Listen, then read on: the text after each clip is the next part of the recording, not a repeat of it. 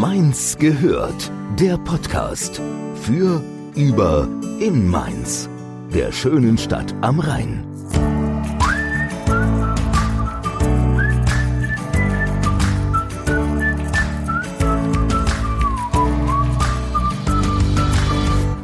Hello und willkommen zu einer neuen Folge Mainz gehört. Er ist der Mann des Chaos, kann man das so sagen? Naja, der Mann, der gerne sozialkritische und auch politische Themen anspricht, der Mann mit Humor und manchmal auch der Mann mit Gitarre oder am Klavier. Um wen es heute geht, das darf er uns selbst verraten und dazu übergebe ich mal an die Nadine. Die ist nämlich auch da. Hallo oder hello. Hello! Name. Tobias Mann, Alter. 42. Beruf. Ich bin Kabarettist, Satiriker und Musiker. Habt ihr noch Zeit für Hobbys? Ja, doch. Soll ich das ausführen? Gerne. gerne. Also, ich äh, bin natürlich Familienmensch, mit der Familie unterwegs. Das ist so ein, das ist natürlich mehr als ein Hobby. Es ist despektierlich zu sagen, die Familie sei ein Hobby. Aber das auf jeden Fall mache ich in meiner Freizeit sehr gerne und ich schaue unfassbar viele Filme. Mein Motto, also dein Motto, wenn du eins hast.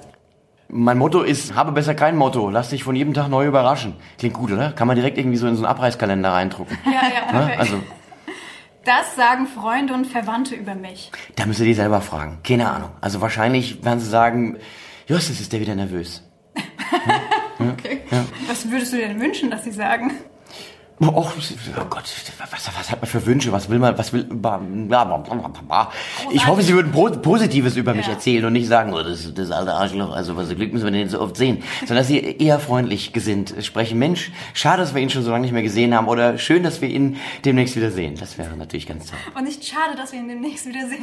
Ja, oder es ist schade, dass wir ihn demnächst wieder sehen müssen. Das wäre natürlich auch blöd. Ich habe eine Schwäche für. Filme. Filme und Burger, muss ich sagen. Also wenn es jetzt um äh, das leibliche Wohl geht, also ich kann äh, nicht so gut an einem Hamburger vorbeigehen, der irgendwo äh, liegt. Und am besten dann auch in Kombination, also mit einem Burger vorm Fernseher oder im Kino. Ja, auch das, das ist natürlich für die Umsetzenden ein bisschen schwierig. Also wenn du mit dem Hamburger anfängst, dann im Das Kino, geil. ja, oder so ein Fondue aufbaust oder so, ist ja alles schwierig im Kino. Ja, ähm, aber tatsächlich, so die Kombination, das wäre doch ganz, wäre wär eine schöne Kombination Das letztlich. Ja, zu Hause so mit, mit dem Burger.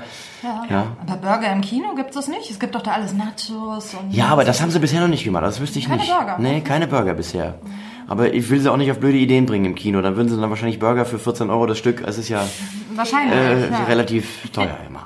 Wenn der Burger günstiger ist als die Karte. Genau, ja. Aber es ist ja, selbst das Popcorn ist ja teurer als manche Karte. Das muss man sich ja auch. Und manche Getränke ja auch. Also das ja, ist ja, stimmt. Ja, mach das mal mit der ganzen Familie. ja, das wird ein richtig teurer Abend dann. Ja. Ja. Nächste Frage oder nächster Satz zum Vervollständigen. Ich möchte unbedingt einmal. Ein Drehbuch schreiben. Bestimmtes Genre oder? Da bin ich mir noch nicht so ganz schlüssig. Also, das wird jetzt viele überraschen. Wahrscheinlich- Eine Komödie wird es wahrscheinlich nicht werden. Sondern wahrscheinlich eher was Sozialkritisches. Wirklich tatsächlich. Also so ein Sozialdrama oder irgendwie sowas. Was Dramatisches. Natürlich auch mit satirischen Untertönen, das wird man, aber es ist keine klassische Till Schweiger, Keinohasen Komödie oder sowas. Das ist jetzt nicht irgendwie das, was, was, auf, was ich auf dem Plan habe. Wenn ich mir eine Superkraft aussuchen könnte, wäre das. Oh Gott, Das ist eine beliebte Frage, auf die ich eigentlich vorbereitet sein müsste, weil ich auch großer Superhelden-Fan bin. Aber ich würde mal sagen, der Traum vom Fliegen ist schon sehr ausgeprägt. Das wäre wahrscheinlich nicht so schlecht.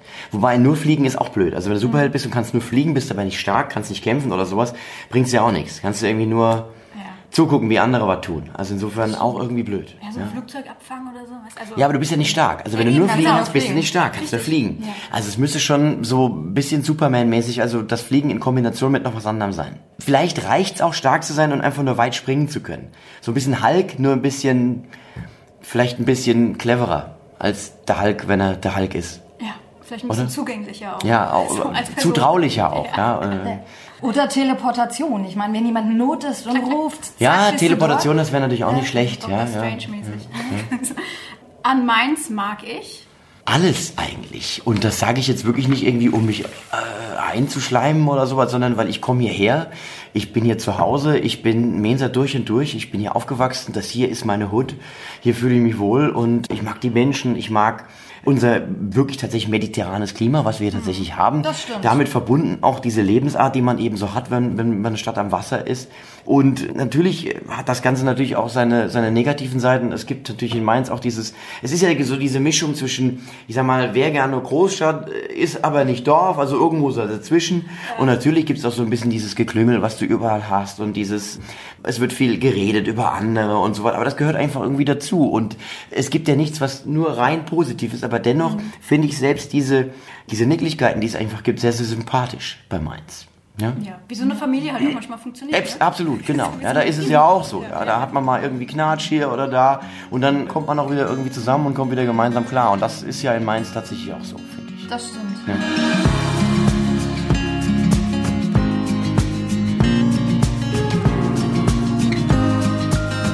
hast gerade schon gesagt, du bist durch und durch Mainzer, bist hier geboren, Ja. hast ja auch studiert Wirtschaftswissenschaften. soweit Ja, ja, genau. ja, sinnloserweise, ja. Sinnloserweise, genau. Ja. Jetzt würde ich gerne mal deinen Weg so kennenlernen. Wie kommst du vom Wirtschaftswissenschaften zum Kabarett? Es ist fast anders. Also es ist, es ist sogar nicht nur fast anders, es ist anders. Also eigentlich war es so, dass ich schon sehr früh auf der Bühne gestanden habe. Ich habe schon mit, mit elf, zwölf Jahren auf der Bühne gestanden, auf der Fastnachtsbühne, wie sich das halt so äh, hier ergeben hat. Und das hat mich sehr, sehr, also äh, fasziniert einfach. Das, ich war einmal im Saal und habe mir, das- hab mir das angeschaut, eine Fastnachtssitzung, als ich so tatsächlich elf war und wusste, das will ich auch. Da vorne auf der Bühne stehen mit einem Mikrofon, alle hören dir zu und die lachen im besten Falle auch noch. Und das ganze Fastnachts drumherum, woher das kommt und was das bedeutet, das wusste ich nicht. Habe ich natürlich so ansatzweise mitbekommen, aber war, war mir nicht so wichtig, wie das einfach auf der Bühne zu stehen. Und dann habe ich angefangen mit meinem Kumpel Alexander Meyer damals. Und dann ging das dann so weiter. Dann habe ich irgendwann alleine auf der Bühne gestanden, alleine Vorträge gemacht. Dann habe ich bei einer A Cappella-Gruppe mitgesungen, also habe die auch mitgegründet, Acker und Pella. Und mit der waren wir jahrelang eben auch in der Fastnacht unterwegs, aber eben auch hier im Unterhaus. Also da habe ich so diesen, diesen Bezug zur, zur Kleinkunst, zum, zum Kabarett, zur Satire auf der Bühne, zu den abendfüllenden Programmen eben auch bekommen. Und wir haben dann hier eben auch Programme gespielt. Nur, man würde es nicht glauben, aber während dieser ganzen Zeit war mir das nie als berufliche Perspektive klar. Also, weil ich noch aus dieser Generation komme, der man gesagt hat, mach was Anständiges. Bub, kannst alles machen, was du willst, aber mach was Anständiges, ja. Und das war natürlich schwierig, ja. Also, das Künstlerdasein, das ist auf keinen Fall irgendwie was Anständiges im herkömmlichen Sinne. Dann, dann kam ich aus der Schule raus und war total lost. Also, ich hatte überhaupt keine Ahnung, was ich tun sollte. Wirklich gar nicht. Null. Und war dann sehr, sehr froh für dieses, für diesen Zivildienst, den ich noch gemacht habe. Es war so ein Jahr, wo du echt nochmal denken konntest. und ich habe da hab, hab Behindertenfahrdienst gemacht bei den Johannitern, was dir auch nochmal völlig neue Perspektiven gibt. Das ist so ein Job gewesen, von dem ich am Anfang dachte, das kann ich nicht, als ich angefangen habe und das das erste Mal erlebt habe und und habe gedacht, ich weiß nicht, ob ich das schaffe, ob ich das alles verkrafte, was ich da was ich da erlebe, was ich da sehe, die Schicksale, mit denen ich dann konfrontiert bin und die ich mitkriege. Und dann irgendwann kriegst du eine neue Perspektive, kriegst eine neue Einstellung zum Leben, unterhältst dich mit den Leuten, kriegst mit, was es da eben noch gibt in der Welt und, und welche Lebensfreude da eben auch da ist, trotz der Umstände, in denen viele sich da befinden. Und das hat mir nochmal so, so einen neuen Blick gegeben und empfand ich als sehr, sehr wertvolle Erfahrung für mein Leben. Nur, Das bitte. macht sicher auch was mit der Dankbarkeit mit der eigenen, ne? Mit Ja. der eigenen Wertschätzung fürs eigene Leben Genau, und für genau. das, was man hat, ne? Und du bist natürlich auch, und bei mir war es nochmal ein Sonderfall, ich komme ja vom Williges Gymnasium, also das ist ja auch nochmal reine Jungenschule. Ja. Sehr, sehr behütet alles, sehr, sehr abgeschirmt. Du bist in so einer Bubble, bist du groß geworden und hast von der Welt im Prinzip gar nicht so viel mitbekommen. Von dem, was so passiert. Also fernab des sozialen Kontextes, in dem du dich befunden hast. Und das war im Zivildienst über die Kollegen, über die Menschen, die man getroffen hat, hat einem das neue Blickwinkel gegeben. Und dennoch wusste ich auch nach dem Zivildienst noch nicht, was ich machen soll. Und dann habe ich einfach das gemacht, was meine Freunde gemacht haben. Also die haben dann halt BWL studiert. Und dann habe ich gedacht, ja, pf, das ist jetzt ja, sagen wir mal, machst du nichts falsch. ja. Es gab ja auch, wenn man ehrlich ist, einfach nur zwei Optionen. So zu meiner Zeit war das zumindest so Jura oder BWL. Das waren so die beiden Mainstream-Fächer, die halt gemacht worden sind. Ich weiß nicht, mittlerweile hat sich das wahrscheinlich ein bisschen gewandelt und es ist ein bisschen bunter geworden, hoffe ich Ich zumindest. glaube, die gestalterische Richtungen sind auch jetzt viele Ja. mittlerweile akzeptierter. Oder was mit Medien kam Ja, dann ja irgendwann. Das war Medien, jetzt zu, irgendwas mit, mit zu meiner Zeit noch nicht so das Ding. Und dann habe ich eben äh, BWL studiert und habe nebenher aber immer noch auf der Bühne gestanden. Sehr, sehr intensiv. Es war schon mehr als ein Hobby. Das war schon äh, semi-professionell. Wir haben dann halt auch wirklich große, äh, kleine Tourneen gemacht. aber große Abende, also lange Abende, ausführliche Programme gespielt. Und dann war das Studium vorbei. Und dann wusste ich immer noch nicht, was ich machen will. Und dann habe ich, äh, dann wurde ich Doktorand, weil ich einen Professor getroffen habe, der äh, für Marketing, Professor Dr. Heil, und der hat Marketing an der Uni Mainz gemacht und hat äh, es tatsächlich geschafft, mir Interesse zu vermitteln für Echt? das. Aha. Weil für ihn diese ganzen psychologischen Aspekte, wie funktioniert das, was macht man mit, mit Marketing, mhm. äh, welche, welche Mechanismen laufen da ab, wie erreichst du deine Konsumenten, das fand ich spannend. Hast du da schon dann auch weitergedacht, falls ich doch mal äh, auf der Bühne das beruflich Nein, mache, kann ich das überhaupt nutzen? Nicht. Immer noch nicht. Immer noch nicht. No, also ah, Bühne als Beruf war immer noch nicht im Fokus. Mhm. Und dann, dann hat er mich aber so ein bisschen gekitzelt und hat gesagt, mach doch irgendwie Humor und Werbung, das ist doch, da ist doch auch irgendwie was. Mhm. Und dann habe hab ich so geforscht in diese Richtung. Also Firmen, die Humor benutzen für ihre Kommunikation mit dem Kunden, wie machen die das und so weiter und so fort. Und habe auch eine Doktorarbeit angestrebt. Ich sage bewusst angestrebt, weil ich sie nie vollendet habe. Sie äh, liegt auf Eis, auf dem ewigen Eis vielleicht sogar schon. Und weil dann irgendwann dieses Nebenher auf der Bühne stehen so gut lief, dass ich keine Zeit mehr hatte für die Arbeit am Lehrstuhl. Okay. Und dann erst ging mir es auf, mein Gott, jetzt warum sträubst du dich eigentlich dagegen oder warum hast du es nie gemacht? Vielleicht probierst du es einfach mal auf der Bühne. Mhm.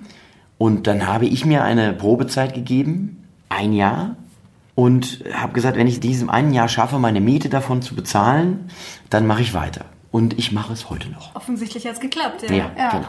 Aber im ersten Moment, was ich du sehr viel erzählt, es tut mir leid, aber das war das so, spannend. das war dieser Weg gewesen letzten ja, Endes. Den ja, wir auch wissen. Aber ja. was, wie haben deine Eltern oder deine Familie, dein Umfeld reagiert? War es da immer dann immer noch so, so, ach Bub, nee, das hat keinen Wert, mach an deiner Doktorarbeit weiter oder wie haben die reagiert? Fanden die also, das gut? Man muss dazu wissen, dass mein Vater Banker ist, also Sparkassenmann und äh, man sieht also, es ist ein sehr ein, ein, ein konservatives Umfeld, in dem ich aufgewachsen bin. Insofern war das zunächst mal ein Schock glaube ich. War was Neues. Aber sowohl meine Mutter als auch mein Vater haben irgendwann, glaube ich, eingesehen und vor allem nicht nur ein, sondern auch gesehen, dass ich sehr glücklich bin auf der Bühne. Also dass ich da mich sehr, sehr wohl fühle.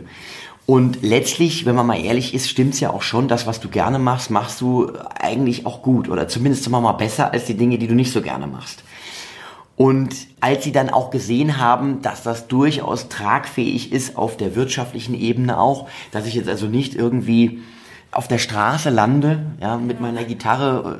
Äh, drei Nebenjobs in der Gastronomie. Vier, drei, vier Nebenjobs und sowas, was, was halt auch so, woran ja auch erstmal nichts Verwerfliches ist, aber was natürlich Eltern erstmal ängstigt, ja, ähm, weil du auch nicht weißt, gibt's da eine Zukunftsperspektive. Und dann ging das dann recht schnell. Aber es war zunächst mal Schock.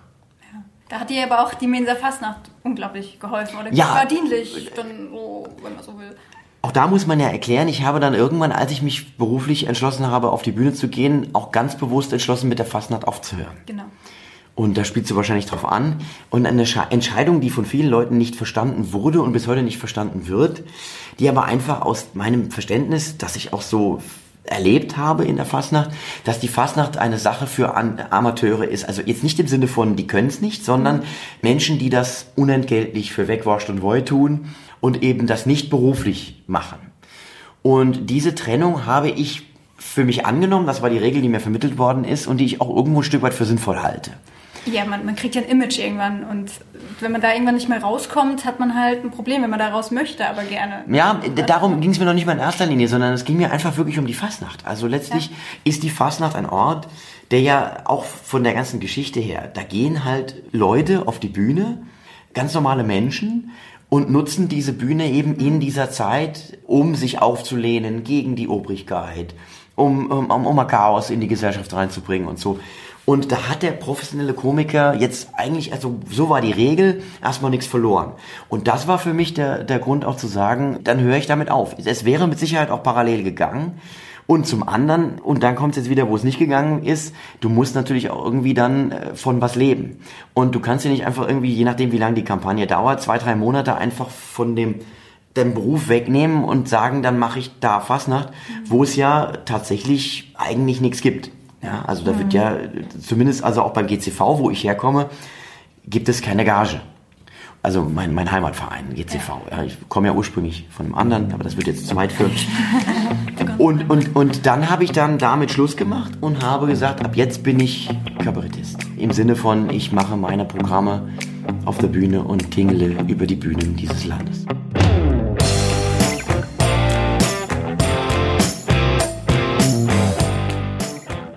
Ziemlich cool, dass du deine Leidenschaft dann doch zum Beruf gemacht hast, Ja. dass du das auch geschafft hast.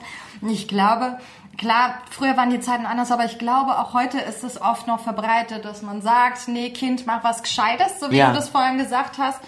Aber die Frage ist heute ganz schnell gestellt, was ist denn was Gescheites? Weil auch die Banklehre, ja, nach allem dem, was wir mit Banken erleben mussten und was so ist, jetzt ja nicht mehr unbedingt das ist, wo, wo jeder Hurra schreit erstmal, ja.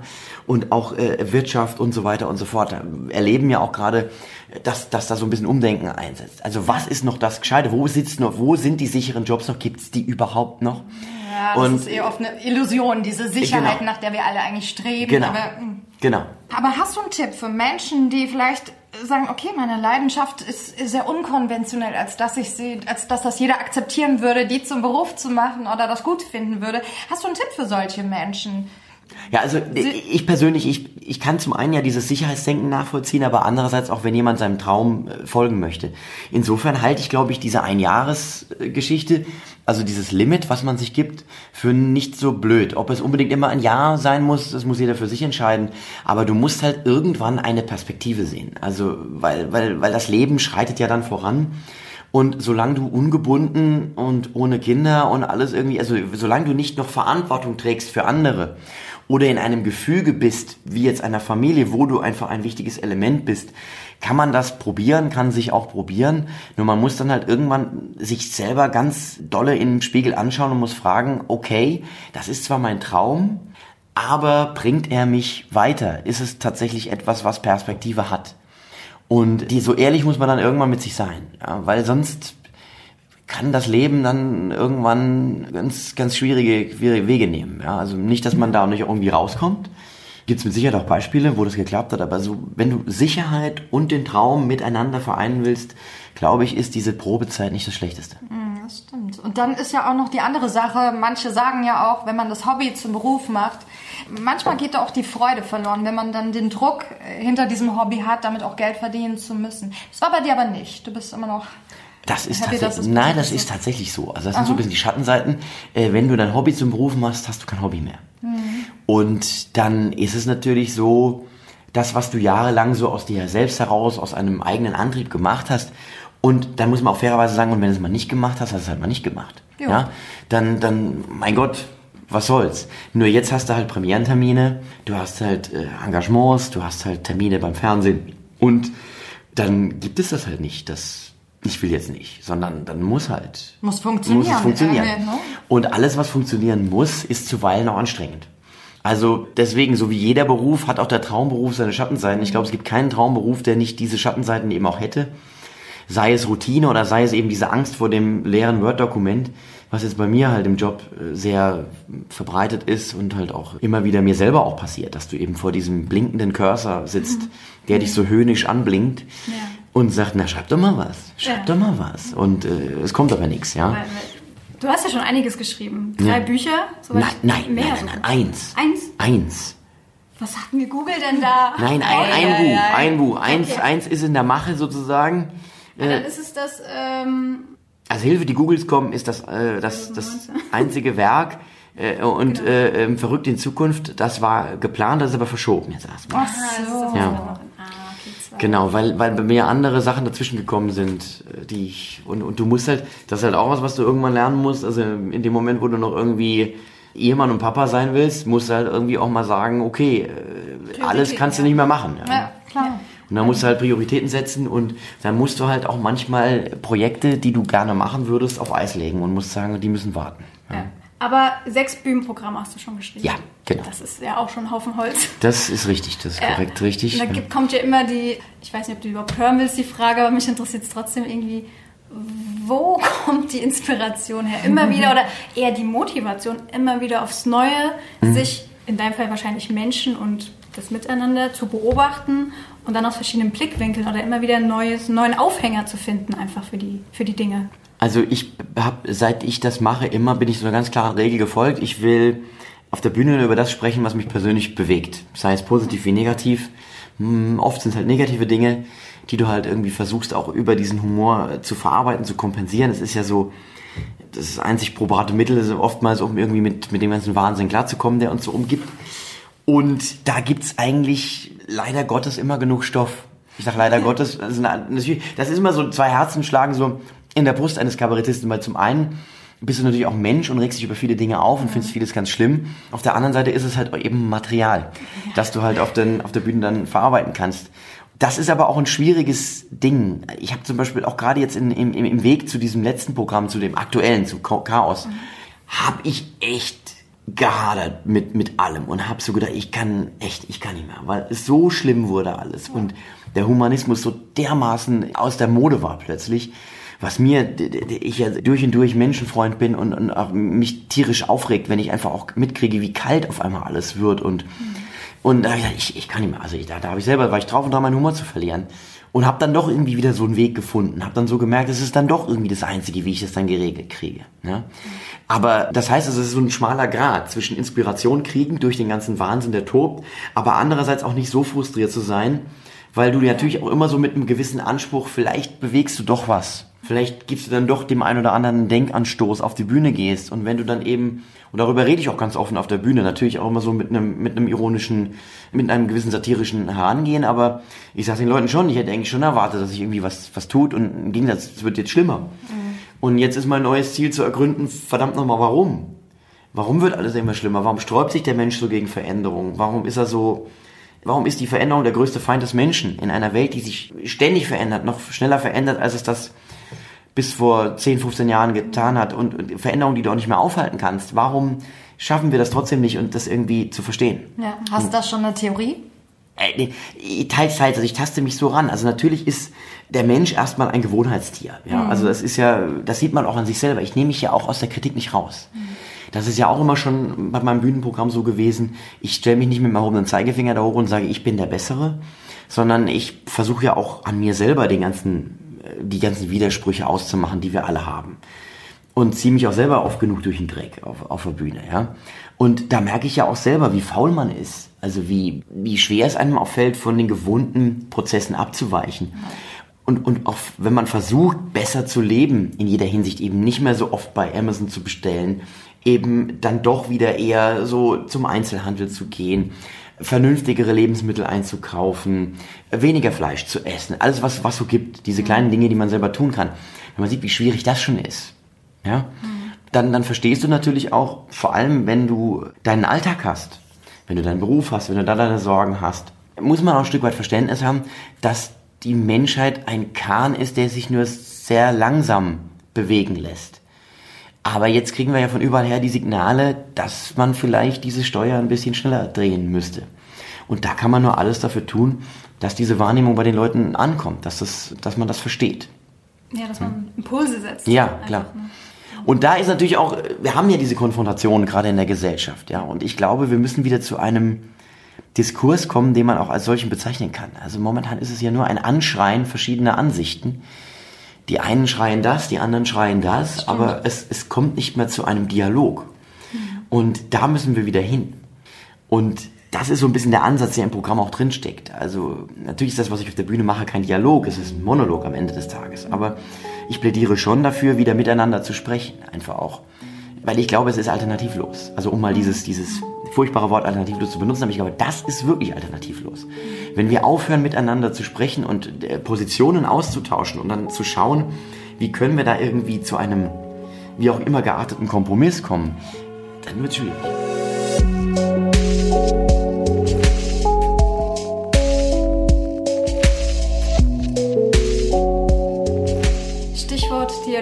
War jetzt ein bisschen eine andere Richtung, Ja. aber auch nicht ganz so von weit weg. Es wird bald einen Podcast auch von dir geben. Das ist ja auch gerade so ein Richtig. Hype, ne? Der Ja. Podcast-Hype in Deutschland ist angekommen. Ja. Wenn man so will. Auch wenn das jetzt wieder blöd klingt, äh, so von wegen, äh, ich bin schon ewig dabei. Aber ich, äh, ähm, Genau, ich habe gelesen, du, du planst schon seit Ewigkeiten. Ewigkeiten und ich hatte sogar mal einen. Also ganz. Ach, du hattest das- einen schon. Ja, aber wenige Folgen. Es ist, mir hat letztens gerade eine geschrieben, er hätte die noch, ich habe die selber nicht mehr. Also wenn sie jemand hat, bitte schickt sie mir zu. Ähm, mal gucken, was ich damals für einen Scheiß gemacht habe. Und da ging das gerade so los mit dem Podcast. Und also dieser, ich mochte schon immer Talk Radio. Also wenn, wenn gesprochen wird, da schalte ich nicht ab, sondern schalte ein. Mhm. Bin großer Freund äh, auch von Langformaten und vom, vom, vom Radio-Feature und sowas. Und deswegen höre ich seit Jahren schon leidenschaftlich gerne Podcasts. Mhm. Und wollte immer einen machen, finde aber, dass es immer ganz gut ist, wenn man ein Thema hat. Also wie ihr jetzt meins, welche Ansichten von meins gibt es, das finde ich immer super. Es gibt aber jetzt momentan, oder ist jetzt auch nichts gegen zu sagen, sollen sie machen. Ganz viele, da setzen sich einfach zwei Leute zusammen und reden über irgendwas. Auch das kann funktionieren. Nur da dachte ich, ja, nur ja. da dachte ich halt, das ist alles gut, sollen die machen. Ja, gibt's nur auch das ein Publikum war, für, klar. Natürlich, und ja. Äh, ist ja oft viel gute Sachen sind da auch dabei. Ja. Aber ich finde es immer spannender, wenn es da ein, ein übergeordnetes Thema gibt. Also alle Gespräche, natürlich immer schön und gut. Und ich habe gedacht, so ich als Satiriker, und wir führen viele Gespräche hinter der Bühne auch, unter Satirikern, was finden wir selber so lustig, wie sind wir so drauf, wie sind wir da hingekommen, was haben wir so erlebt, was waren die negativen Punkte, was waren die Höhepunkte. Und äh, warum nicht mal das irgendwie einem Publikum zugänglich machen und diese Gespräche eben auch führen mit Leuten, die im Humorbetrieb tätig sind. Und jetzt nicht nur Bühnenkünstlern, sondern eben auch mit Comedy-Autoren, mit Fernsehmachern, mit Radiomachern, mit Leuten hinter den Kulissen, mit Leuten eben auch auf der Bühne. Und da habe ich jetzt schon einige Folgen aufgenommen und das ist sehr, sehr äh, schön. Genau. Ja. Cool. Wie, wie heißt der Podcast? German Funny Bones heißt er. German Funny Bones. Ja. Okay. Auch wahrscheinlich zu finden überall, wo es Podcasts gibt. Überall, wo es Podcasts gibt, ab dem 1. Februar. Ich kann es mhm. heute ganz offiziell sagen, weil ich habe heute die erste Folge quasi hochgeladen. Und äh, die wird am 1. Februar wird sie äh, gelauncht, sagt man das heute? Ja, also äh, released, released, äh, ähm, äh, gedroppt, gedroppt ja, wie die coolen People sagen. Und das ist äh, die Folge, da habe ich Gespräch geführt mit Christoph Sieber. Mhm meinem Kabarettkollegen ja. Christoph Sieber. Den wollte ich unbedingt als ersten, als erstes Opfer haben. Und der Untertitel ist Gespräche mit komischen Menschen, weil ich glaube, es trifft es ganz gut. Also ich spreche mit komischen Menschen und versuche so, so rauszukriegen, wie die so ticken. Ja. Das sind immer anderthalb bis zweistündige Gespräche, die ich in zwei Teile aufteile, mhm. weil am Stück ist das dann halt immer auch ein Riesenranken und sowas. Und wer will, kann dann ja warten, bis alles da ist und sowas. Und dann alle zwei Wochen kommt dann ein neuer Teil raus. Mhm. Ja, Bestimmter Wochentag? Immer am 1. und am 15. des Monats. Okay. Und ja, German Funny Bones, warum der Name? Funny Bones ist eine Bezeichnung, die im englischsprachigen Raum für Leute einfach da ist, die so von sich aus lustig sind. Ja. Also man, es gibt keine direkte Übersetzung dafür. Es ist ein, ein, ein Wort, Mutterwitz passt auch nicht wirklich, mhm. sondern Funny Bones ist jemand, der durch seinen ganzen Habitus eine gewisse Komik schon mit sich bringt. Und das ist etwas, was du nur bedingt lernen kannst. Und ich finde den Begriff so schön, so passend, weil du siehst das, du siehst das, du weißt, was gemeint ist, ja. kannst es aber nicht in ein deutsches ja. Wort pressen. Ja. Und dennoch wird uns das ja immer, uns Deutschen auch wird der Humor abgesprochen. Wir sind ja nicht als das humorvollste Land bekannt. Da möchte ich auch äh, widersprechen. Also wir haben sicherlich auch unseren Humor. Und äh, deswegen German Funny Bones. Aber du glaubst, das muss einem so ein bisschen im Blut liegen auch? So die Comedy quasi? Ich glaube schon. Also mhm. du kannst natürlich ist Comedy auch Handwerk. Mhm. Also du kannst ganz viel lernen über Timing und, und äh, auch wie man Pointen schreibt und sowas. Aber ich glaube, wenn du mit Humor gar nichts am Hut hast, also wenn du ein gänzlich humorloser Mensch bist und du bekommst nun den einen Auftrag, dich in ein, ein Humorseminar zu setzen und anschließend einen Sketch zu schreiben, das wäre mal ein interessantes Ding. Äh. Ja? Also wäre vielleicht mal irgendwas für, für, für Wissenschaftler, das mal zu untersuchen. Jemanden, der komplett humorlos ist, äh, durch verschiedene Seminare zu schicken und da mal zu gucken, ob sich was tut. ja. Aber ich glaube, wenn du nicht eine Grundaffinität zu Humor hast und zum Lustigsein und auch gerne Humor konsumierst, mhm oder irgendwie mal ein Erlebnis hattest oder, oder dass sich das dein Leben lang schon begleitet, dann wird's schwierig, dann wird's schwer für dich. Und das, das, das kriege ich jetzt auch gerade bei den Gesprächen mit. Also ich rede ja mit jedem über seinen, seinen Werdegang. Und an irgendeiner Stelle des Lebens war immer der Humor plötzlich wichtig. Und hat du meinst, dann, um Situationen besser... Ja, ja. Ob es, ob es der Mangel an Liebe ist, an Zuneigung, an Aufmerksamkeit. Das ist oft ein Weg, dass du weder guter Sportler bist, noch irgendwie besonders toll aussiehst und dann irgendwie auf das andere Geschlecht anziehend wirkst, dass du dann eben über den Humor gehst, dass du dann ein lustiger Typ bist und auf einmal bist du in deiner Clique irgendwie angesehen oder in mhm. deiner in deiner Gruppe irgendwie oder du bist in der Klasse auf einmal bist du jemand, der der geschätzt wird, weil er ein lustiger Typ ist. Wobei es nicht immer die Klassenclowns sind, die es unbedingt dann jetzt äh, auf, auf die Bühne schaffen. Ja. Warst du einer? Ähm, bedingt. Ich war, glaube ich, dann doch auch ein sehr braver Schüler oft Aber ich war auch schon in der Schule immer jemand, der gerne einen Witz gemacht hat. Also habe auch in der Theater AG mitgemacht und war immer so für die witzigen Rollen eher zuständig. Und habe schon gemerkt, dass ich äh, dem, dem Humor sehr zugetan bin. Und habe das auch, ich habe ja auch, aber ich war ja auch großer Fan von, von Humor. Also ich habe ja Otto Walkes, Heinz Erhardt, Didi Hallervorden und, und das habe ich ja alles verschlungen. Schon von frühester Kindheit an. Und eben auch Fastnacht, also Mainzer Fastnacht auch äh, konsumiert. Dann später Monty Python und sowas. War da immer sehr, sehr interessiert, hab mich sehr viel damit beschäftigt. Und da kam eins zum anderen dann irgendwann. Bei der Mainzer Fastnacht, wer war da so dein...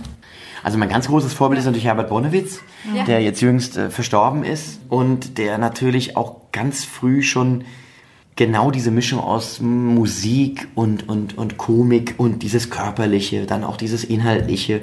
Also er war ja ein Meister des Slapsticks, genauso wie eben auch einer des geschliffenen Wortes und hat eben auch dieses Spagat zwischen Kabarett und Fastnacht ja immer auch gemacht. Also insofern gibt es doch schon, da muss man keine Parallelen erfinden, sondern die gibt es einfach auch. Und, und insofern war er so der, das natürliche Vorbild einfach da an dieser Stelle. Und ich habe ja sehr viel mit ihm auch erleben dürfen, also habe auch mich sehr viele Gespräche und mit ihm geführt und habe sehr viel mit ihm zusammengesessen. Und dann nimmst du schon viel mit. Da, da lernst du eben auch viel und du, du, du weißt halt eben auch, äh, er konnte dir auch schon sagen, wo so, so, so die Fallstricke liegen und sowas, wenn man sich eben zwischen den, wie er es immer so schön gesagt hat, zwischen den Stilen, er saß zwischen allen Stilen. ähm, und das war, war spannend immer auf jeden Fall, dann diese Erfahrung von ihm eben auch mitzukriegen. Ja. Schon so eine Art Mentor dann in dem... Auf jeden Fall, genau, genau. Ja.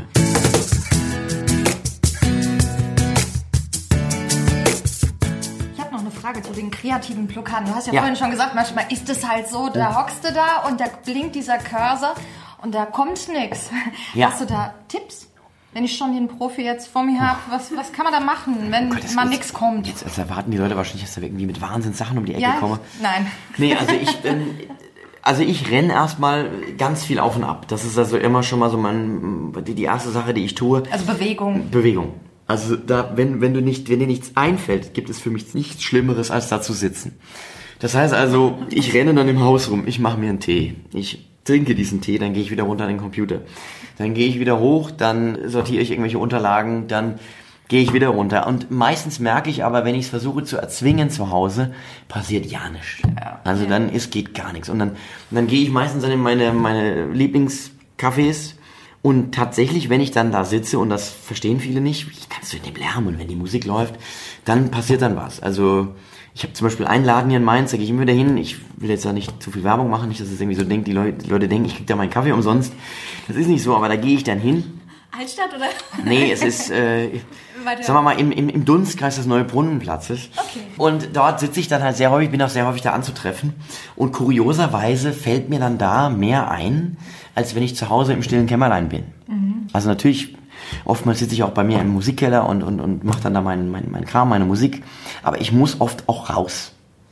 Also dann halt so dieses, diesen Ort, wo das passieren soll, verlassen und dahin gehen, wo es eigentlich nicht passieren soll. Und dann passiert es. Und ganz oft ist es auch so, und das ist halt immer ein bisschen blöd, wenn du eine Deadline hast, weil du da nicht so drauf warten kannst. Ganz oft ist es dann so, wenn, wenn ich was völlig anderes tue. Also irgendwie einen Film gucke oder tatsächlich, oder ich jogge sehr, sehr viel auch. Da fällt mir auch dann relativ viel ein. Also gerade wenn ich eben genau nicht mich konzentriere auf das, dass es dann eben kommt. Nur wenn du nicht drauf warten kannst, weil du eine Deadline hast, bringt dich das auch nicht weiter. Und dann kann ich halt echt nur empfehlen, letzten Endes, dann, dann einen Ortswechsel zu machen. Und jetzt ganz technisch, ganz technisch gesprochen ist, ich formuliere dann immer die Grundidee aus. Also ich versuche immer so erstmal rauszukriegen, was will ich überhaupt sagen. Also ein Gerüst baust du dir erstmal Ja. auf quasi. Ganz, ganz basic, ohne Scherze, was ist die Message?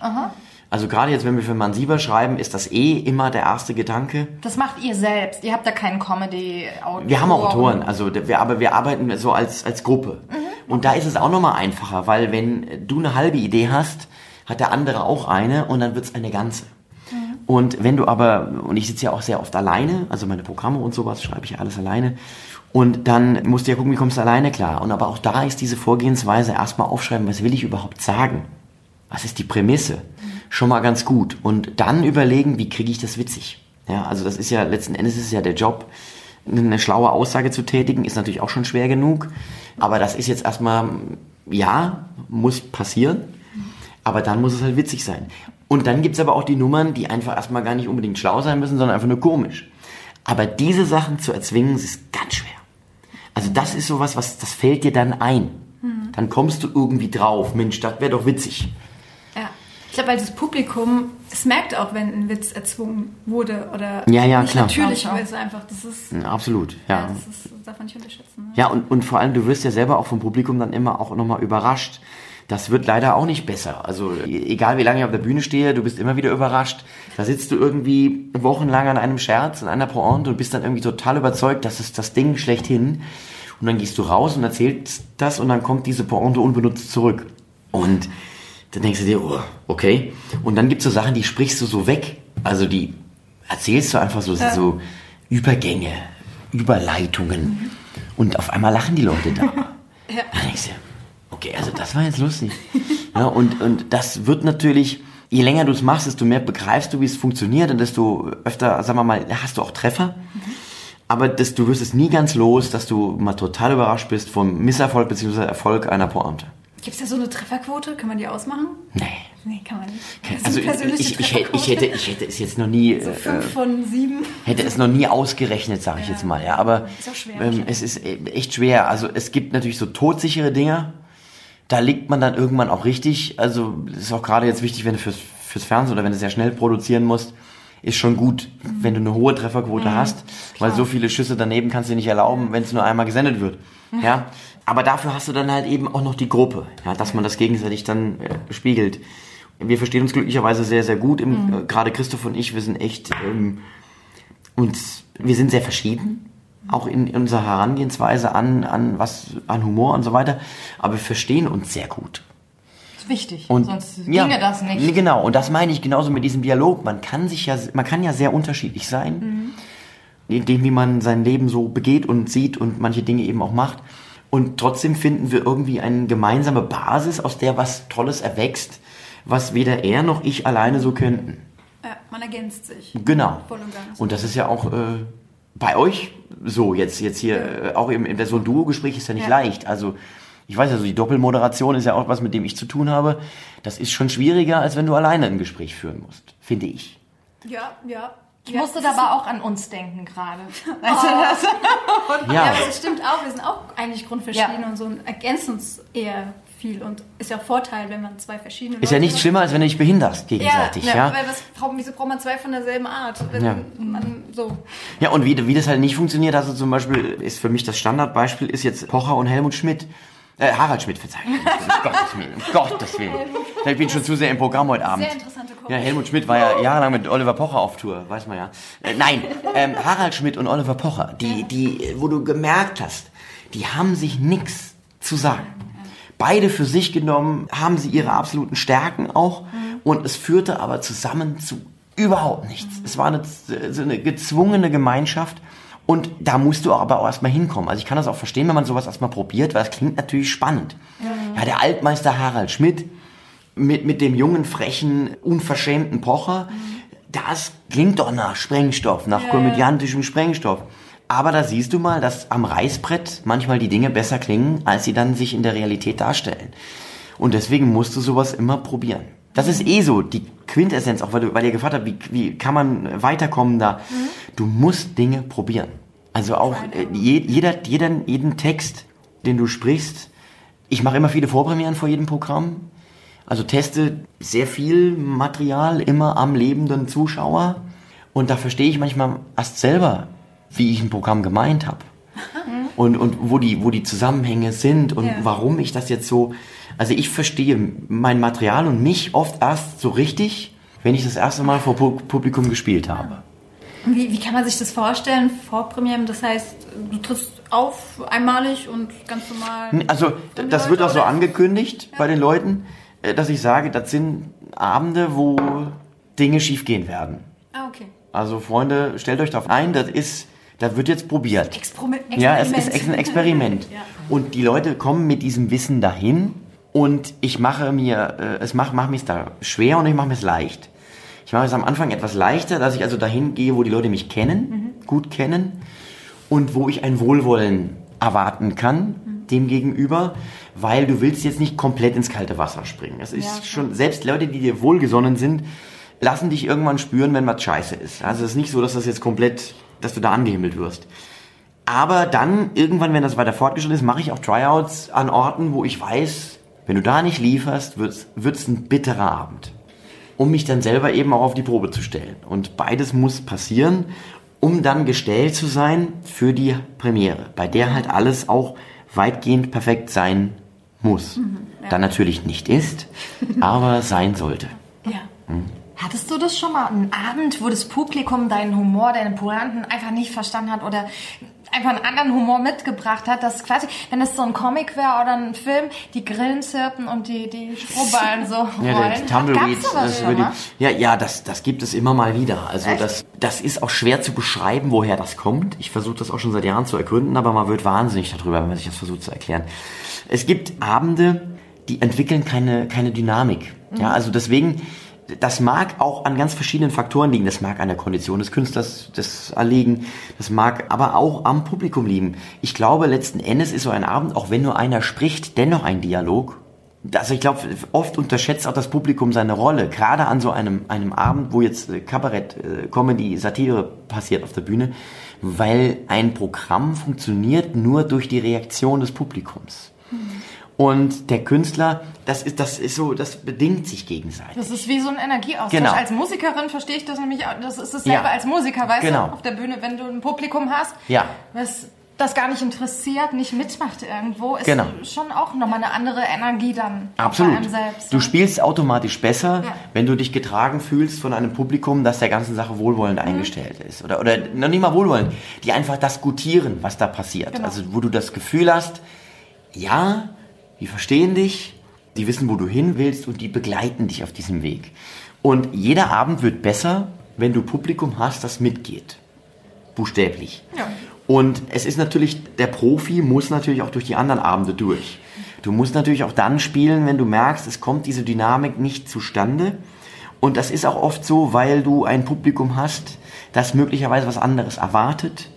Du hast es, bei uns im Kabarett ist es das Abo-Publikum, die also ein gewisses Kontingent an Karten kaufen für Veranstaltungen und die gar nicht gezielt jetzt zu dir kommen so. sondern die das mitkriegen, die also da nicht hin wollen, sondern müssen, weil sie das im Paket mit anderen Karten gekauft haben. Und da hast du oft mal dieses von euch beschriebene Grillenzirpen, weil du halt einfach, die gehen dahin und erwarten was anderes. Ja. Dennoch gilt es, die zu überzeugen. Und das wären dann Abende, wo du mehr arbeiten musst. Auch das wirst du als Musikerin kennen. Dann musst du halt Gas geben. ne? Also hast du eine Chance, entweder du ziehst dich zurück und du sagst, okay, ich mach jetzt also es gibt natürlich auch irgendwann so den Punkt, ja, so wenn du dann ewig gespielt hast und hast dir den, äh, hast dir den Buckel krumm gespielt, dann sagst du, musst du auch immer sagen, okay, also dann, halt. Leute, dann, dann spiele ich jetzt halt irgendwie professionell das Ding zu Ende, aber ich krieg euch nicht mehr. Aber deswegen, das Publikum ist, glaube ich, wichtiger, als es selber denkt, dass es ist.